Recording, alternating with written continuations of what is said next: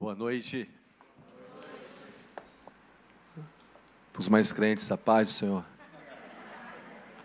E para os avivados, a graça e a paz do Senhor Jesus Cristo. Para mim é uma alegria estar aqui. Quero agradecer ao pastor Heber, pastora Dark, toda a família, meu amigo Lucas. Está lá distante, já falei para ele voltar. Fico perturbando ele. Falo com o Lucas toda semana para nos dizer todos os dias. Está na hora de voltar, está na hora de voltar.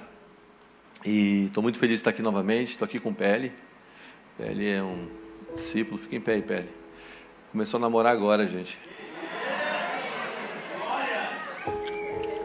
Deus faz milagres. Tem algum carioca aqui? Carioca, levante a mão. Levanta a mão, Pele. Carioca, levanta a mão. Você sabe que carioca você tem que batizar ele quatro vezes para realmente morrer. O carioca, o PL carioca, eu estou batizando ele já a sétima vez. É, eu trago um abraço da, da, minha esposa Mara.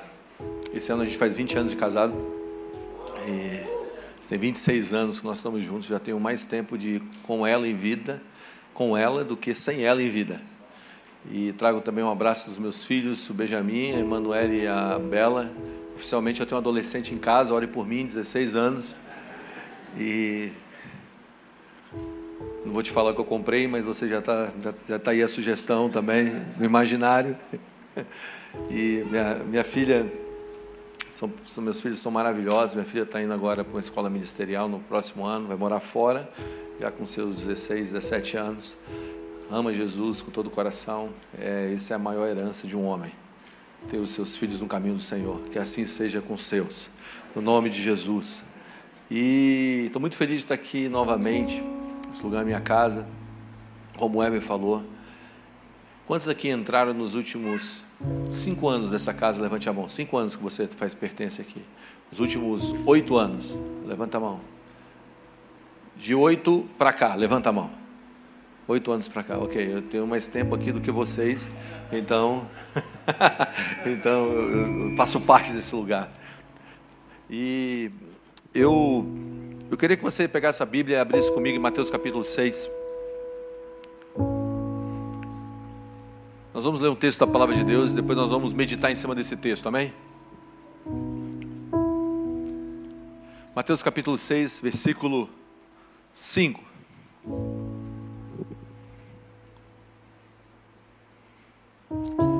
Quem está aqui visitando essa igreja pela primeira vez, levante a mão. Sejam muito bem-vindos. Já estou dando as boas-vindas. Diz assim a palavra de Deus: Quando vocês orarem, não sejam como. Mateus 6,5. Quando vocês orarem, não sejam como os hipócritas que gostam de orar em público, nas sinagogas e nas esquinas, onde todos possam vê-los. Eu lhes digo a verdade: eles, eles não receberão outra recompensa além dessa. Mas quando vocês orarem, Cada um vá para o seu quarto, feche sua porta e ore ao seu pai em segredo. Então seu pai, que observa em segredo, os recompensará. Ao orar, não repita frases vazias sem parar como fazem os gentios. Eles acham que se repetirem as palavras várias vezes, suas orações serão respondidas.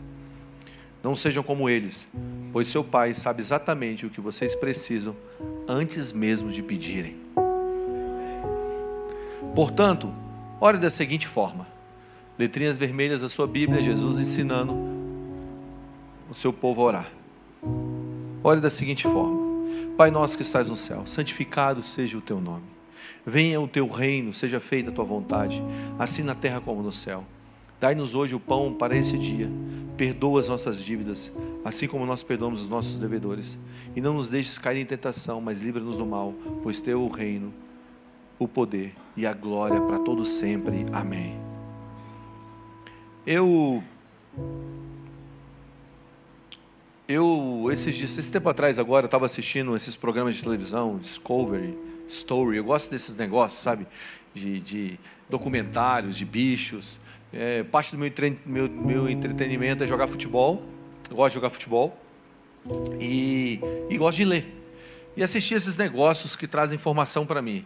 Então eu sou, meio, eu, sou, eu, gosto muito assim de pegar informação e, e conectar as coisas. Eu estava assistindo um desses programas e o programa mostrava um casal, um casal que estava andando de mão dada assim no meio de um gelo. Eles estavam andando na neve, de repente eles entraram num lago congelado, e eles estavam andando de mãos dadas e de repente, de repente, o, o gelo quebrou e eles afundaram no gelo. E quando eles afundaram, eles estavam com aquelas roupas de, de frio, sabe? Aquelas roupas pesadas. E eles estavam tentando sair do gelo. Eles, eles, eles estavam conseguindo até segurar na borda. Mas as mãos escorregavam, eles não conseguiam sair. E aquela aflição, eles começaram a afundar. E aí o cameraman soltou a câmera no chão, mas a, a imagem ainda pegava eles se afogando. Ele correu lá e conseguiu resgatar aquelas pessoas, aquele, aquele casal que estava se afogando. E quando eu estava vendo esse negócio, o Senhor Jesus começou a falar comigo. Ele começou a falar comigo dessa, da seguinte maneira: Gustavo, quantas vezes você se afogou na sua alma nesse último ano? Críticas, por palavras, por lutas, por resoluções que você colocou como meta da sua vida e você não conseguiu chegar. E ele me falou: volte lá as suas metas de 2023. Eu voltei.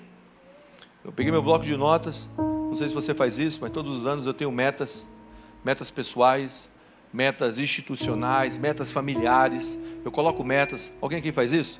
Ok, umas três pessoas. Eu quero encorajar você a fazer metas. Faz bem, tem um alvo.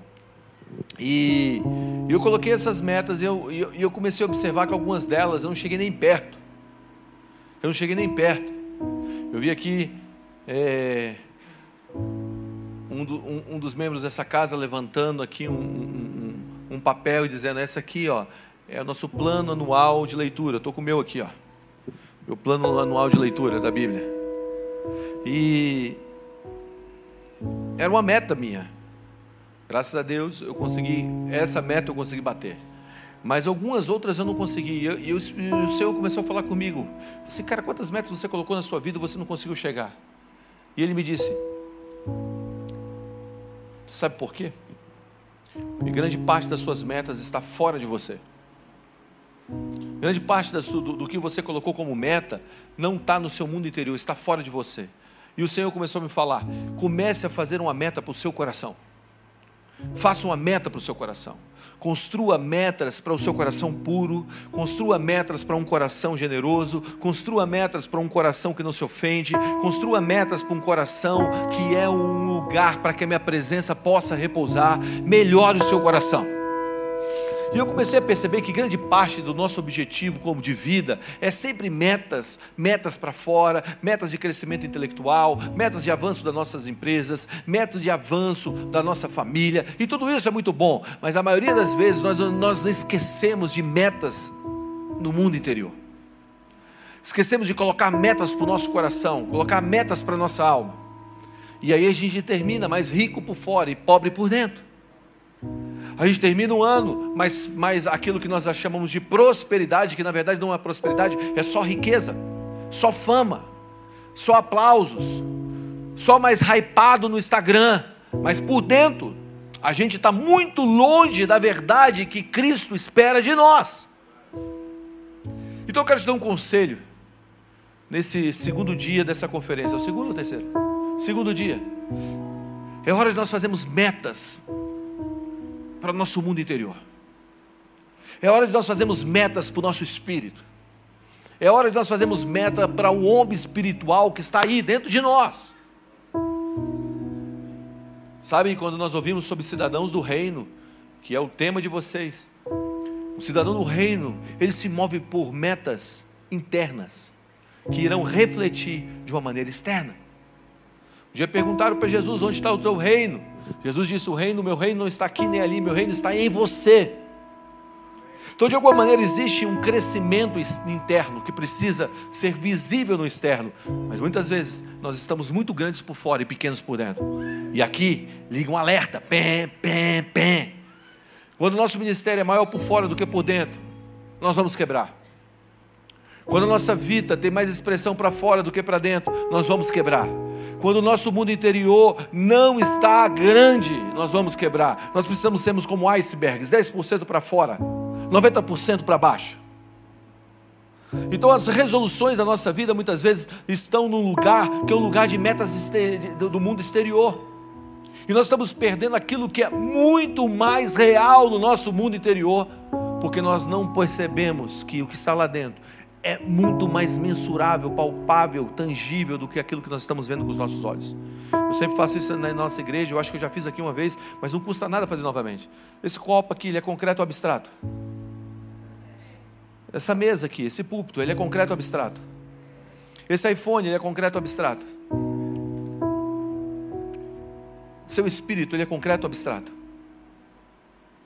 A maioria de nós dizemos abstratos. Agora deixa eu dizer uma coisa: quanto tempo vai durar essa caneca? Talvez até a próxima queda. Esse, esse, esse púlpito também. E esse iPhone, até a Apple lançar um novo. Mas quanto tempo vai durar o teu espírito? Quanto tempo? Eternamente. Nós estamos dizendo que aquilo que é eterno é muito mais abstrato do que aquilo que nós estamos enxergando com os nossos olhos, simplesmente porque nós podemos tocar com as nossas mãos, ou enxergar com os nossos olhos. Quando nós não estamos propondo metas internas, nós estamos dizendo que, é que o nosso mundo interior ele é muito mais relativo, etéreo, não tangível. Mas Hebreus, Hebreus, livro de Hebreus, diz que tudo que é visível veio do invisível. Tudo que você vê visível veio do invisível. Essa cadeira que você está sentado era invisível. Até alguém se mover em fé e trazer ela ao nível visível. Por isso essa cadeira é a fé de alguém materializada. A generosidade de alguém materializada. Esse microfone é a fé de alguém materializada. A generosidade de alguém materializada porque alguém enxergou o invisível e trouxe ao visível. E o que eu quero propor? Eu quero propor que você tem preciso olhar para dentro de você, porque as grandes conquistas que você está tendo fora de você talvez esteja comprometendo aquilo que está dentro de você.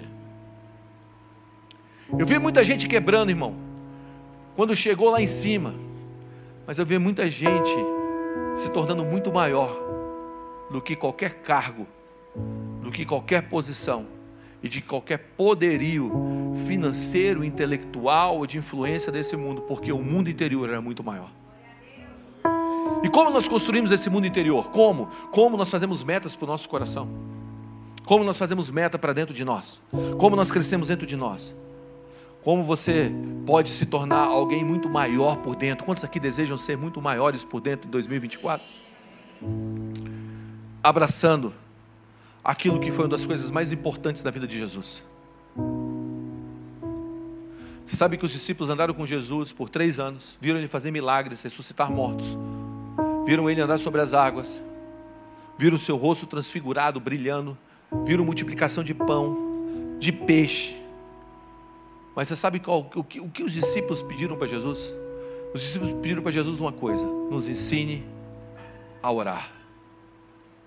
Jesus nos ensina a orar. É o texto que nós acabamos de ler. Jesus nos ensina a orar. Lucas capítulo 11, versículo, versículo 1 diz isso. Certo dia Jesus estava orando em determinado lugar, quando terminou, um dos seus discípulos, os seus discípulos vieram a ele e disseram: Senhor, nos ensine a orar.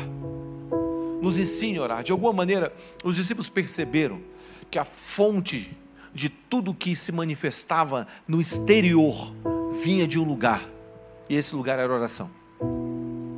Esse lugar era um lugar de comunhão. Sabe, eu quero te dar um conselho. Se você esquecer tudo, não esquece esse conselho hoje. Tá pronto? Nunca vá aonde a sua oração não foi primeiro. Nunca vá onde a sua oração não foi primeiro. É um terreno perigoso. Tem gente que casa depois ora. Tem gente que escolhe e depois ora.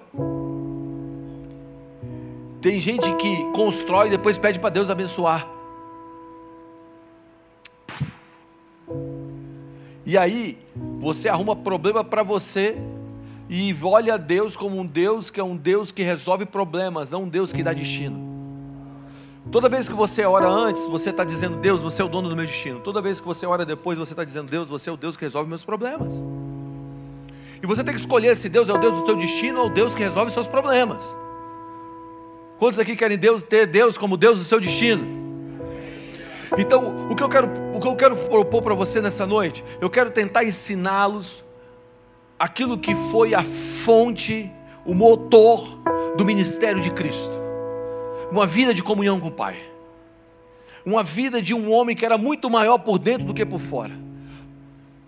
Um homem que, aonde ele se movia, os céus estavam abertos.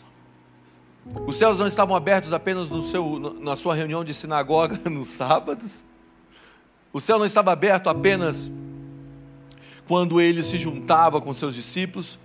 Os céus estavam abertos sobre Jesus o tempo inteiro.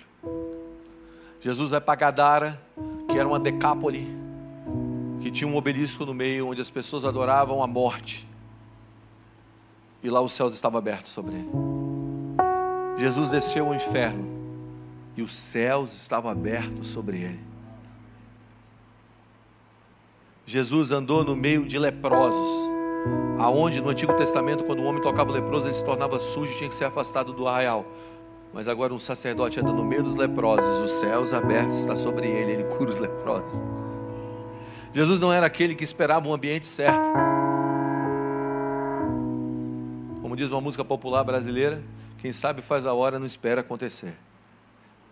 Jesus nunca esperou a hora, Jesus era a hora. Jesus era o tempo. Jesus era o movimento. Jesus era os céus abertos. Amém. Então, de onde vinha tudo isso? Da sua vida de oração, da sua comunhão, do seu momento com Deus, do seu momento, dos seus momentos, porque a gente precisa entender uma coisa. Você pode dizer, ah, mas Jesus é Jesus, né, Guga? Não dá para comparar minha vida com Jesus, porque Jesus é Jesus, né? Jesus é Deus. Mas existe um equívoco aqui. Porque apesar de Jesus ser Deus, 100% Deus, ele era 100% homem. De uma maneira tal que a Bíblia diz que Deus não pode ser tentado em nada. Mas o mesmo texto bíblico diz que Jesus foi tentado em todas as coisas. Então a divindade de Deus não poderia ser tentada, mas o homem Jesus foi tentado em todas as coisas. Então grande parte da construção de Jesus no mundo não foi construção sendo um Deus humano, mas foi um humano. Um humano vivendo da forma que todo homem deveria viver, para conectar o homem com Deus novamente. Está comigo? Então, quando a gente lê esse texto, o que a gente percebe? A gente percebe que Jesus está ensinando esse movimento interno. E se a gente não sabe como esse movimento funciona de oração, a gente só fala. A gente não percebe como esse ensinamento é um ensinamento profundo. Porque quando Jesus ensina a oração do Pai Nosso, Jesus não está dando a nós uma reza a ser repetida, a ser repetida. Você pode, você pode é, é, ler o próprio texto que ele diz que a gente não deve viver em vãs repetições. A gente acabou de ler isso. Então Jesus estava dando um modelo, uma estrutura para a construção desse homem interior em comunhão com o Pai, para que as nossas resoluções do mundo exterior fossem impactadas. Agora, existem orações que não são respondidas de uma maneira imediata.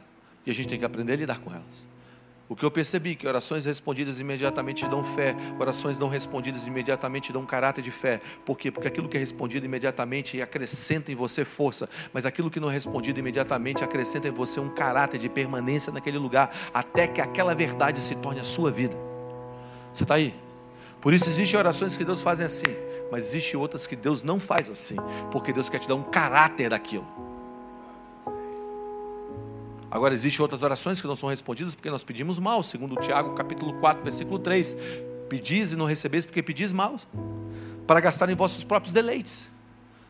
Por isso a oração do Pai Nosso é uma oração que nos ensina a não gastar nos nossos próprios deleites. Por quê? Porque é uma oração que tem muito mais a ver com a transformação do homem do que simplesmente com o benefício dela. Por isso, a oração do Pai Nosso não é uma oração para ser repetida. É uma oração que é um trilho para ser entendido. Está comigo?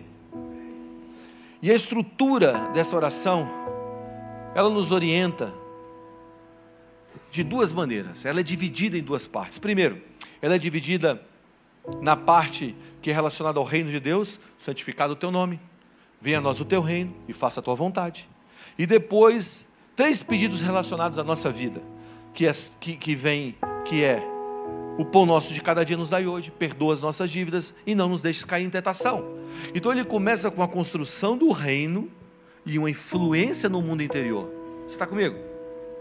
Ele começa, olha, o foco no reino primeiro, e depois o mundo exterior vai ser influenciado por isso. O próprio Jesus diz: buscar em primeiro lugar o seu reino, o meu reino, o seu reino, e a sua justiça, a minha justiça, e as demais coisas serão acrescentadas. Então o que Jesus está dizendo? Foque no reino. Comece pelo reino. E como é começar pelo reino? Vamos lá, vamos dissecar isso. A oração começa como? Pai, nosso.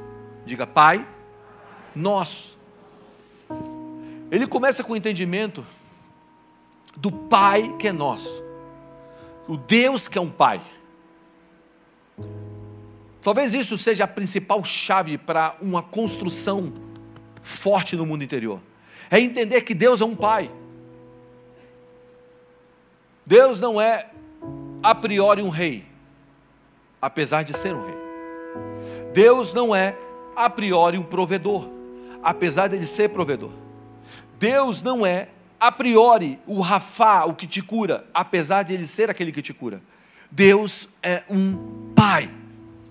O fundamento de toda oração, de toda estrutura no mundo interior fortificada de um cristão deve entender, deve ser que Deus é um Pai.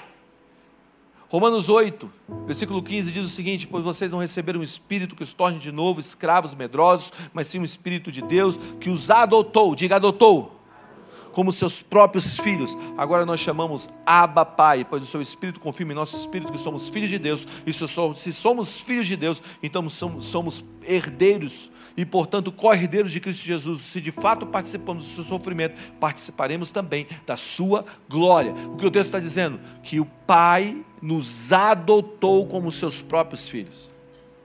Agora, essa palavra adoção, acho que ela cai mal na gente, né? Principalmente na cultura ocidental. Adoção, cara.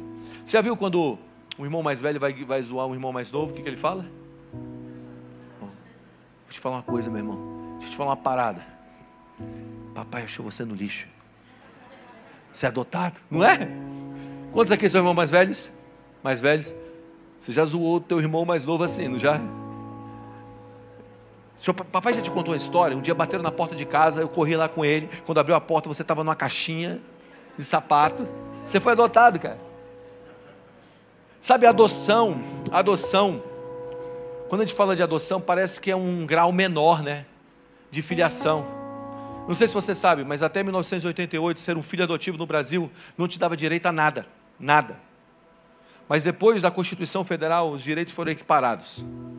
Então, depois da Constituição de 88, os direitos de um filho, de um filho, de um filho biológico e um filho adotivo foram equiparados. Mas até 1988, o filho adotivo tinha direito a nada. Então, por que Deus nos chama de filhos adotados? Porque Paulo está falando aos romanos, está dizendo, ó, você, o pai adotou vocês, sendo que parece zoação. Você tem que entender uma coisa. Para você entender a Bíblia, a Bíblia, você precisa ter, você precisa ter um, uma série de ferramentas para você entender ela de verdade. Algumas ferramentas que você precisa ter. Primeiro, você precisa ler o texto inteiro. Contexto superior e contexto é, é, é, é, inferior e posterior. Segunda coisa, você precisa entender do contexto histórico. Você precisa entender um pouco de história. Então você vai entendendo cultura judaica, cultura hebraica, depois você vai entendendo cultura romana. Por quê? Porque de alguma maneira, ou, ou, ou cultura grega, de alguma maneira, se você não entende o contexto cultural que aquelas cartas foram escritas, talvez você tenha um discernimento parcial da verdade. Porque você precisa entender uma coisa: o Antigo Testamento são livros, o Novo Testamento são cartas. O Antigo Testamento são livros escritos, o Novo Testamento são cartas direcionadas a regiões, a pessoas e a igrejas em regiões específicas. Então, Paulo escreveu essa carta aos romanos. Uma carta, para ser compreendida, precisa estar inserida dentro daquela cultura. Eu sei que a palavra de Deus se aplica a qualquer cultura, e a qualquer tempo, e a qualquer estação. Mas de alguma maneira, para nós entendermos as nuances da revelação bíblica, nós precisamos entrar nesse entendimento histórico. É mais ou menos assim: imagina uma placa numa praia de nudismo, dizendo assim: proibido entrar com roupa de banho. Espero que você nunca vá numa praia dessa. Mas você imagina essa mesma placa, essa mesma placa, numa praia muçulmana, proibido entrar com a roupa de banho. O que subentende naquela roupa, na praia muçulmana? Que você não pode tirar a roupa que você tem, você não pode botar uma roupa de, de banho. O que você entende na praia de nudismo? Tem que entrar como Deus te fez no teu nascimento. Então, são dois contextos diferentes que a mesma palavra, a mesma frase traz interpretações diferentes. Então, o que seria adoção para os romanos? Você sabe que em Roma havia algo chamado dias lústricos, ou dias de consagração. Quando uma criança nascia, a mãe pegava aquela criança e ficava com ela até o nono dia. Até o nono dia ela não tinha pai, só mãe, apesar de ter um pai biológico. Mas o pai ainda não era pai dela. No nono dia, no nono dia, a mãe botava a criança no chão. O pai olhava para ela e poderia rejeitá-la. E se ele rejeitasse ela, aquela criança não era filho dele. Por isso, grande parte dos orfanatos na Roma antiga eram feitos por cristãos. Os cristãos pegavam essas crianças, principalmente crianças que tinham defeito, nasciam com algum defeito, sem braço ou com algum defeito, eles eram jogados para morrer. E a igreja começou a montar orfanatos e a cuidar dessas crianças. Então, o pai tinha o direito de rejeitar o seu filho até o nono dia. Mas a partir do momento que ele falava bem assim: olha, esse aqui é meu filho, virava filho para sempre.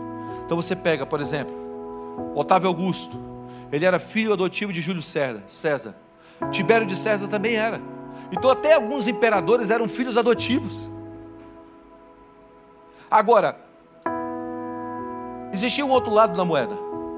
O outro lado da moeda é que os laços de um pai para um filho adotivo eram muito mais fortes e muito mais reais do que com seu próprio filho biológico. Então, se um, se um homem virasse e falasse bem assim: ó, Esse aqui é meu filho, eu adoto ele. Regra romana: nunca mais poderia deixar de ser filho. Então, no nono dia, seja filho biológico, ou seja, filho sem ser biológico, se ele falasse: É meu filho, nunca mais. Então, quando Paulo fala que Deus nos adotou, o que ele está querendo dizer?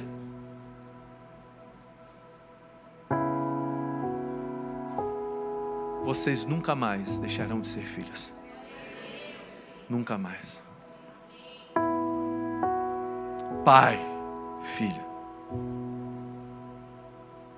O pai te adotou.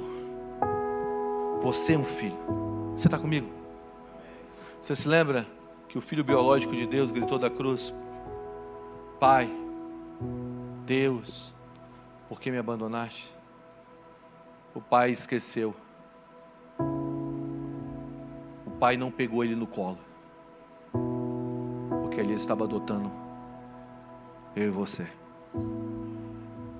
Deus estava nos adotando na cruz. Você pode chamar Deus de muita, muitas coisas, mas nunca esqueça de chamá-lo de Pai. Eu estava andando no aeroporto de no aeroporto de com Guarulhos um tempo atrás correndo com a minha mala. Aí veio alguém gritando: Gustavo Paiva, Gustavo Paiva, Gustavo Paiva. Eu estava com a Mara, eu quase para perder o voo, como sempre. E aí, como é verdade, como sempre. Eu chego lá no portão, muitas vezes, a galera está embarcando, e algumas das vezes estão me chamando: Gustavo Paiva, esse voo não será o mesmo sem você. E aí eu estou correndo, e aí Gustavo Paiva, eu parei ali, era um cara que estava indo para a missão, e falou assim: Gustavo, tem como você orar por mim? Eu estou indo para a missão, para tal lugar e tal. Você abençoou a minha vida. Eu parei ali, orei por ele. E quando ele estava me chamando de Gustavo Pai, eu percebi que ele não era tanto meu amigo. Porque normalmente meus amigos me chamam de Guga. Percebi que ele era alguém distante. Mas existe pelo menos três pessoas no mundo que não me chamam de Guga nem de Gustavo, e muito menos de Gustavo Pai. Três pessoas no mundo, que são os meus filhos. Faz tempo que eu não ouço o nome Gustavo vindo da boca deles. É pai. Pai. Minha filha me zoa às vezes quando me chama de Guguinha. Pai. Pai. Sabe, muitas vezes você está sendo um elemento estranho. Deus está correndo com a sua mala. E você está dizendo, Rafa, Rafa. Ele é Rafa. Fala primeiro Pai. Depois Rafa. Fala primeiro Pai. Depois Jirê. Fala primeiro Pai. Depois Sabaote. Fala primeiro Pai por isso, a oração, do, a oração que Jesus está nos ensinando para a construção desse mundo interior é você entender que Ele é teu Pai. Ele é teu Pai. Será que o seu filho, como diz a palavra, pedindo para você um pão, você daria, daria para ele uma pedra? Ou um escorpião, ou algo parecido? Não! Deus é Pai. Entre nesse ano com esse entendimento que Deus é Pai. Você é o filho. Quantos aqui podem levantar suas mãos aos céus agora e dizer: Pai, vamos lá, levante suas mãos aos céus e diga: Pai, você é meu Pai e eu sou um filho amado. Vamos lá, fique com suas mãos levantadas pelo menos por 30 segundos. Aba, Aba, Pai, Aba, Pai, Aba, Pai, Pai, Pai, Pai.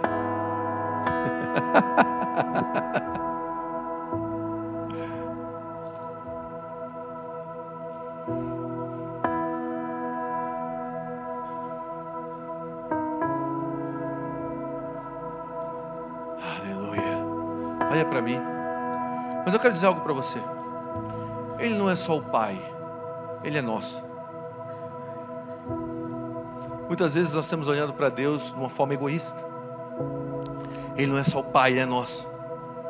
A igreja ocidental moldou o evangelho, a minha história, ao meu chamado, a minha vida, a minha, a minha, a minha, a minha, a minha, a minha, a minha, a minha, a minha, é a minha, é tudo meu, meu, meu, me dá, me dá, me dá, me dá, me dá danoninho, sabe? A gente modelou o evangelho segundo o meu, não o nosso. Ah, não me sinto bem nessa igreja, eu não me sinto. Quem disse que é para você se sentir bem? Você não foi chamado para se sentir bem. Você foi chamado para morrer pelo seu irmão. Se sacrificar pelos outros. Por morrer para sua esposa. Por dar a vida pelos seus filhos. Deus nos chamou para nos sacrificarmos, para nos doarmos,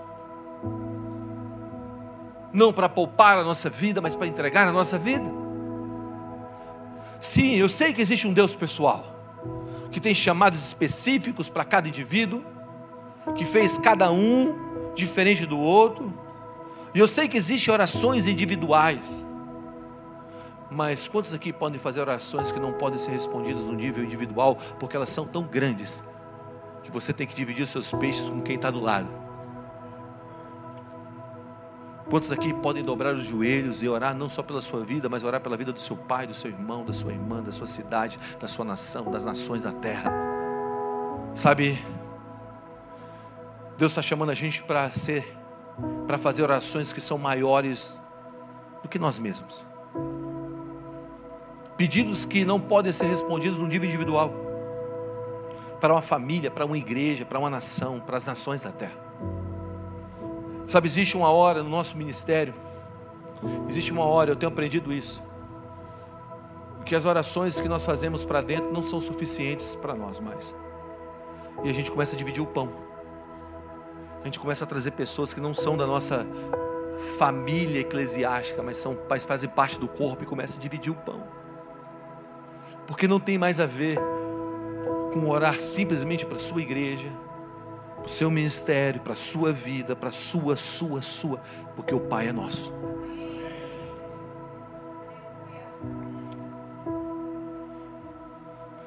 a gente começa a dividir a nossa vida, pedaços para tudo que é lado. Né?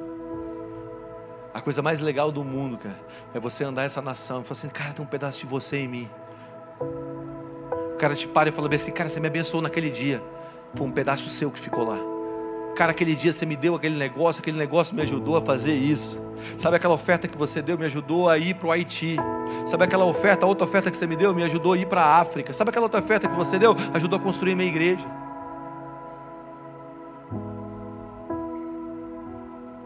Sabe, esses dias eu estava escrevendo um plano de liderança. para a construção de uma igreja que não é nossa em Brasília. Esses dias nós pegamos quatro ar-condicionados nossos, desses aqui. Assim, doa para aquela outra igreja. Nessa onda de calor que teve lá em Brasília, no Brasil. Qual a ligação que eles têm com a gente? Zero. Zero.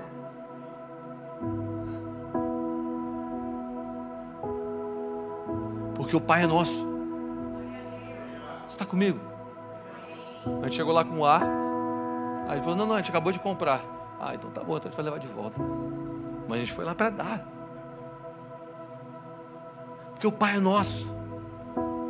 Será que a gente vai poder compreender que as nossas orações precisam ser maiores? Isso vai edificando o nosso mundo interior. Você está comigo? E ele continua dizendo que está no céu. O que Jesus está querendo relatar aqui não é distância, mas sim posição. O Pai é nosso que está no céu. Isso não é distância. Ele não está dizendo que ele está no céu e se vira aí na terra. Se vira nos 30 aí na terra, irmão. Não, é uma posição. É uma posição. A Bíblia diz que nós estamos assentados com Cristo Jesus nas regiões celestiais. Efésios capítulo 2, versículo 4 a 6. Nós precisamos entender que manifestamos, como diz o pastor Bill Johnson, o reino que nós temos mais consciência. Então, esse tipo de oração, naquela oração que eu estou no meio de um problema, dizendo, Deus, resolve meu problema, resolve meu problema, sabe? Eu gritando, Deus, vem me salvar. Não, não, não, não. A oração que Jesus está nos ensinando aqui é uma oração de uma posição, não a partir de um problema, mas de uma posição. Você está aí. Muitas vezes a gente ora assim, Senhor, olha a treta que eu vivi, que eu estou vivendo, muita treta, vixe. Mas olha a posição que eu estou. Eu agora, dessa posição, eu digo que toda a realidade terrena seja mudada pela posição que eu estou. Ore a partir da sua posição. Se envolva com os pensamentos de Cristo. Interceda a partir desse, desse lugar. Existe uma informação que vem da terra e vai para o céu, mas existe uma informação que vem do céu que desce para a terra. Isaías capítulo 6: Um homem da terra foi para o céu e disse: Ai de mim, que sou um homem puro e moro em meio a um povo de puros lábios, e os meus olhos viram o rei. Então, o homem da terra está dizendo: Eu moro em meio a um, um povo de puros lábios. Aí a Bíblia diz que o anjo vai lá, pega um antenaz, com um antenaz, uma brasa, toca na boca desse homem chamado Isaías. Mas o versículo seguinte diz o seguinte: Os anjos olhavam um para os outros e diziam: Santo, Santo, Santo é o Senhor dos exércitos, toda a terra está cheia da glória. O homem da terra está dizendo que ele mora em meio a um povo de puros lábios. E a terra está cheia desses homens. Mas os seres dos céus estão dizendo: toda a terra está cheia da glória de Deus. Quem está certo? O homem da terra ou os seres dos céus? Porque a informação que vem da terra está dizendo que a terra está cheia de homens de puros lábios. E ele tinha razão, estava. Mas a informação que vem do céu não conta a impureza, conta a verdade daquilo que Deus quer fazer. E ele está dizendo: a terra está cheia da glória, a terra está cheia da glória. Porque tem gente que ora da terra e tem gente que ora do céu. De onde nós vamos interceder? De onde nós vamos construir a nossa vida? Da terra ou do céu? Tem gente que olha problema, outros enxergam oportunidades. Parece bobo, mas a perspectiva muda a maneira como você está vendo a construção. Uma vez tem uma história, uma história boba, mas que reflete ou que ensina talvez um pouco disso que eu quero mostrar para vocês. Um cara estava botando lá, construindo um, um, muro. E alguém chegou: O que você está fazendo? Eu estou botando pedra sobre pedra, construindo esse muro nesse sol, eu quero ir embora para minha casa.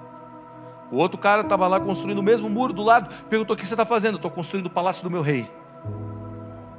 Tudo era pedra sobre pedra, mas um estava construindo um muro, outro estava construindo um palácio, porque um estava vendo segundo uma perspectiva, outro segundo outra perspectiva. Então a verdade é: você está entendendo que teu Pai, que é teu, que é nosso, está no céu e quer que você enxergue, enxergue a partir dessa perspectiva. E ele continua dizendo: santificado, santificado seja o teu nome, santificado. O nome de Deus precisa ser santificado. O que, ele está querendo dizer com isso? O nome santificado. Santificado é um nome separado, um nome temido. Ele está dizendo: o teu nome é separado de todos os outros nomes. O teu nome é temido mais do que todos os outros nomes. Quando a Bíblia fala que muitos têm tomado o nome do Senhor em vão, não significa que ele fica brincando com o nome de Deus ou falando o nome de Deus apenas. Significa que perdeu o entendimento que o nome de Deus é um nome separado, é um nome temido. Filipenses capítulo 2, versículo 9 diz o seguinte: Por isso Deus o exaltou à mais alta posição e lhe deu um nome que está acima de todo nome que se nomeia. Para que todo nome, para que, o, que ao nome de Jesus se dobre todo o joelho nos céus e na terra e debaixo da terra, e toda língua confesse que Jesus Cristo é o Senhor para a glória de Deus. O nome de Deus ele é santo. O nome de Deus ele é separado, ele é santificado. O nome de Deus ele é santificado sobre doenças. O nome de Deus é santificado sobre qualquer crise. O nome de Deus, o nome de Jesus está acima de todo nome que se nomeia, como nós lemos. É um nome separado. Fundamente isso dentro de você. O nome de Deus, o nome de Jesus é santificado. É santificado. Não existe ninguém que tenha um nome como ele. Não existe nenhum nome mais poderoso do que o dele. Não existe nada na terra mais poderoso do que o nome de Jesus, seja altura, profundidade, coisas do passado, coisas do porvir. Nada, nada é mais poderoso do que o nome de Jesus. O nome de Jesus está acima de todos os nomes.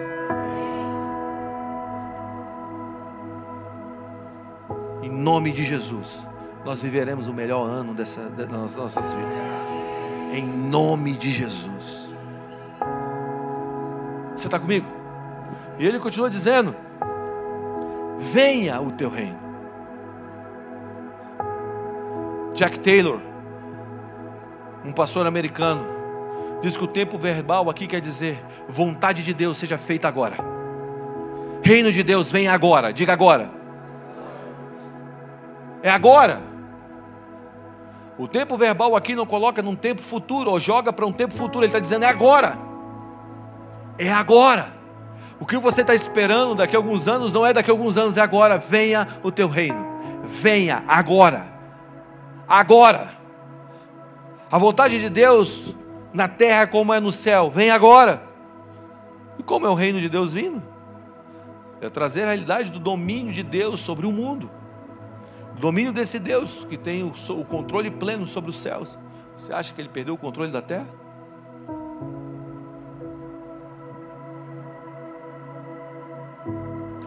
Seja feita a tua vontade.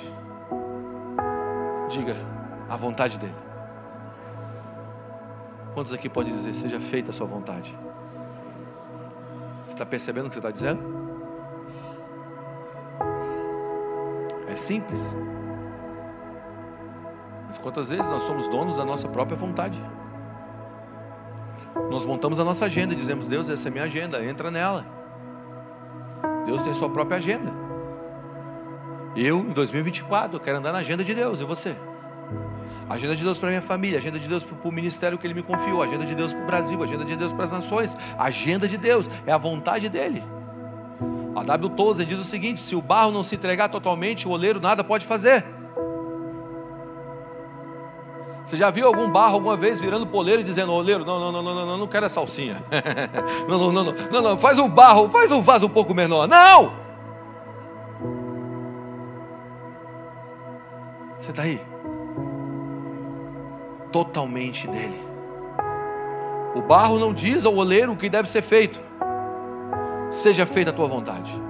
Seja feita a tua vontade na minha casa, seja feita a tua vontade nos meus negócios, seja feita a tua vontade nas minhas empresas, nos meus sentimentos, seja feita a tua vontade.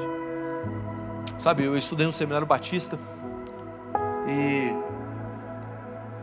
eu sou batista de formação, né? Eu só tenho a pinta de moderninho, minha alma ortodoxa. E, e eu tinha o, o reitor, o, o, reitor era, um, era um, um batista, um pastor batista muito conhecido no Brasil. E ele, no meio, no último ano do seminário, no último semestre, descobriram os, os escândalos sexuais dele. E eu me lembrei de, do que ele falou no, no último um ano e meio de seminário até esse fato explodir, jornal, saiu no principal jornal de Brasília, saiu no Brasil inteiro. Ele era um cara muito famoso no Brasil. E, e ele era um cara muito carismático. Eu sentei com ele, tive a oportunidade de tomar vários cafés com ele. Ele foi no meu casamento, depois ele foi restaurado. O casamento dele foi restaurado. Ele foi no meu casamento, quando eu me casei. Hoje ele está com o Senhor. Ele morreu de câncer. Jesus recolheu para si. Mas ele dizia uma coisa que sempre me deixava com uma pulga atrás da orelha. Ele dizia assim: tem uma música, uma música antiga, um corinho antigo, que os batistas ficam cantando. Eu não canto esse corinho. Era uma música do vaso que dizia assim: Quebra minha vida e faz-a de novo. Eu quero ser, eu quero ser um vaso novo. Ele dizia o seguinte: Eu vou pedir para Deus quebrar minha vida. Eu não peço para Deus quebrar minha vida. Então ele se quebrou fora da mão de Deus. Quando você se quebra na mão de Deus, você não está sendo quebrado, você está sendo refeito. Seja feita a tua vontade.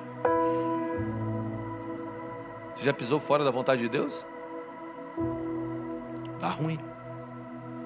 Muito ruim. Ele continua dizendo: O pão nosso de cada dia nos dai hoje.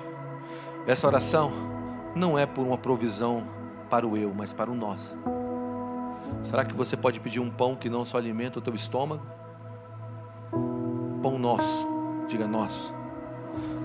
As nossas promoções, os nossos avanços, as nossas conquistas, sempre no nosso. Não limite Deus aquilo que Ele pode fazer apenas no nível individual. Eu acredito que a próxima onda do Senhor é um movimento, é um movimento corporativo. Deus levantou muitos homens dele no passado. Agora Deus vai levantar uma geração inteira. A Bíblia fala que na igreja primitiva não havia ninguém que tinha falta de alguma coisa. Eles vendiam seus bens repartiam entre si. E não havia falta de nada. E ele continua dizendo: se eu for entrar aqui em tudo, nós vamos ficar aqui três dias. Perdoa as nossas dívidas. Arrependimento. Palavrinha esquecida da igreja arrependimento. Deixa eu só te dar um dado aqui sobre arrependimento, uma perspectiva correta sobre arrependimento. Arrependimento não é um jogo de culpa e vergonha, mas sim uma sensibilidade ao coração de Deus. Não é o quanto eu fico me envergonhado por aquilo que eu faço, mas é uma sensibilidade ao coração de Deus, que diz que eu não quero ter nenhum dia da minha vida sem prestar conta para Ele. Nenhum dia da minha vida sem deixar de prestar conta para Deus. Nenhum dia da minha vida. Não é uma questão de vergonha. A Bíblia fala: ouvi a tua voz, tive medo, me escondi. Estava com vergonha. Fui, fui lá e me escondi. Isso não é arrependimento, isso é fuga. Arrependimento é um estilo de vida que diz: Eu quebrei a minha aliança com meu amado. Você está comigo? Você está aí? Deixa eu. Não estava aqui no meu script. Mas deixa eu te falar um negócio. Sobre arrependimento genuíno. Você sabe o que é arrependimento genuíno? É isso aqui, ó.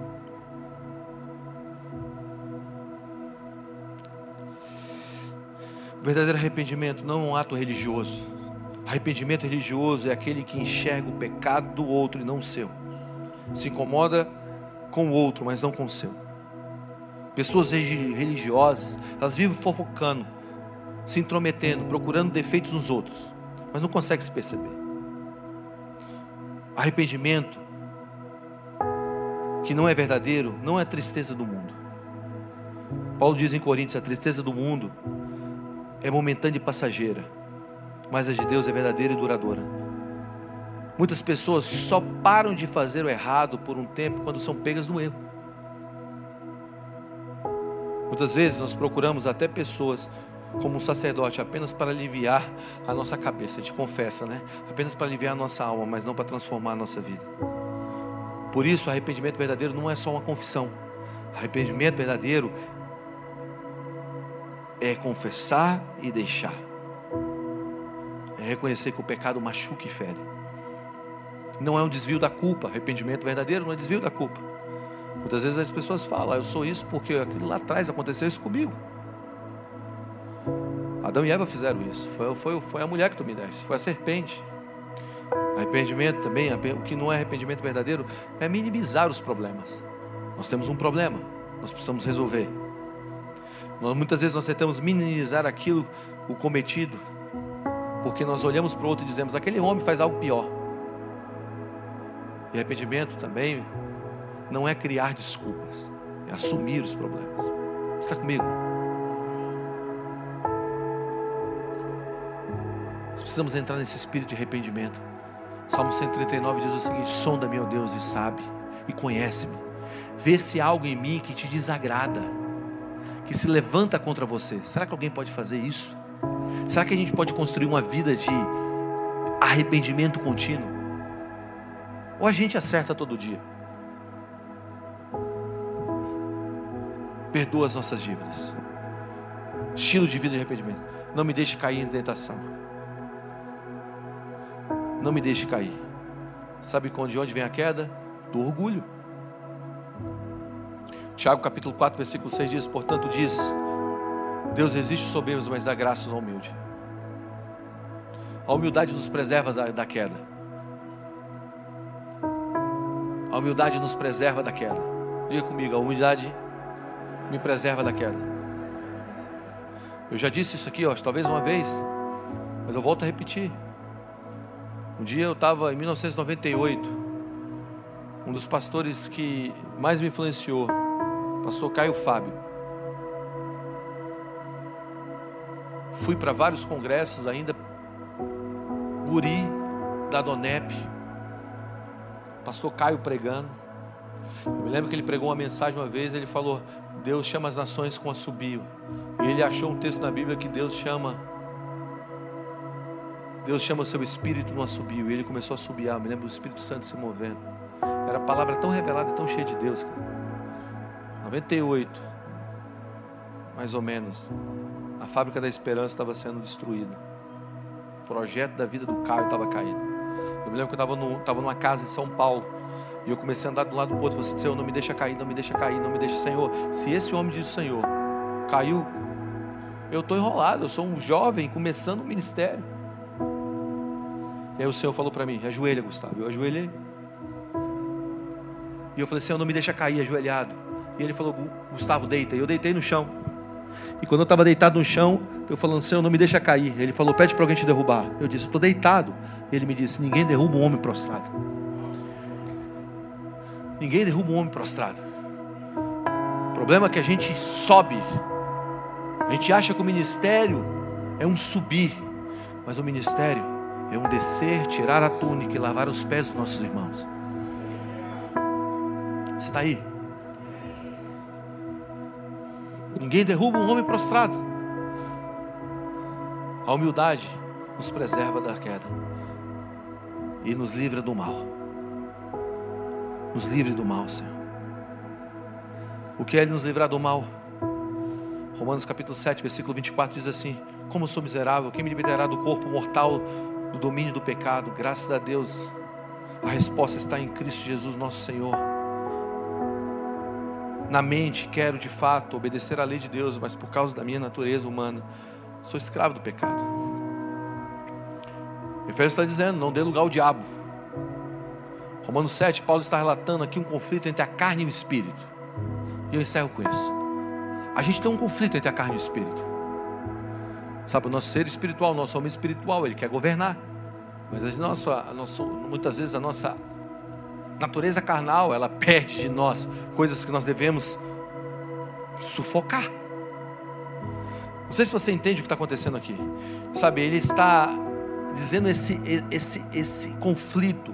Mas na verdade, alguns estudiosos dizem que, que, que a palavra aqui é, é ligado essa, esse conflito de carne e espírito é ligado a um tipo de tortura que Roma provocava, ou melhor, é Roma, Roma, a galera grega também provocava no, no, no, nos, seus, nos seus escravos, principalmente os romanos, que chamava necroforia. Alguém já ouviu falar em necroforia? O que significava necroforia? Quando Paulo está falando, quem me livrará do corpo? Dessa morte, desse pecado que tenta vir para mim. Livra-me do mal. Ele estava usando esse negócio chamado necroforia. O que era necroforia? Quando uma pessoa matava outra pessoa, ou fazia um mal para alguém e aquela pessoa morria, eles pegavam aquele corpo, amarrava como julgamento, ou encarcerava com correntes aquele corpo morto, aquela pessoa que tinha matado. E aquela pessoa era jogada num cárcere. E ela via aquele corpo ao qual ela fez mal, aquela pessoa, entrando em estado de putrefação. E ela colada naquilo. E ela ia morrendo por doença, pegando doença que vinha daquele corpo. Então, quando Paulo fala, quem me livrará do corpo dessa morte, Paulo estava falando disso, de necroforia. Quem pode me livrar desse corpo pecaminoso? E aí no versículo 25, ele dá a resposta: Cristo Jesus. Cristo Jesus. Quem pode me livrar do corpo? Graças a Deus, que a resposta está em Cristo Jesus, o nosso Senhor.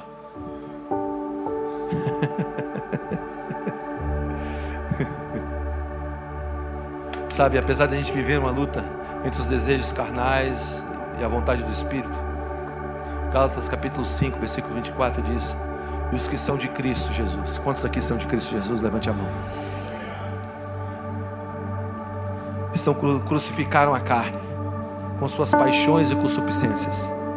Se vivemos no Espírito, andamos também no Espírito, não nos deixando possuir de vanglória alguma, provocando uns aos outros, tendo inveja com uns aos outros, porque somos de Cristo. Entenda algo: santidade é o lado visível da salvação que Deus nos deu. Vou repetir: a santidade é o lado visível da salvação que Deus nos deu. Então, livra-nos do mal. Ele começa com o Pai e termina com o reino. Todas as questões do reino estão relacionadas à família. Tudo no reino está relacionado à família. Você está comigo? Antes de você fazer uma meta para fora de você, faça uma meta dentro de você. Comece a construir o teu homem interior. Pai, que é nosso.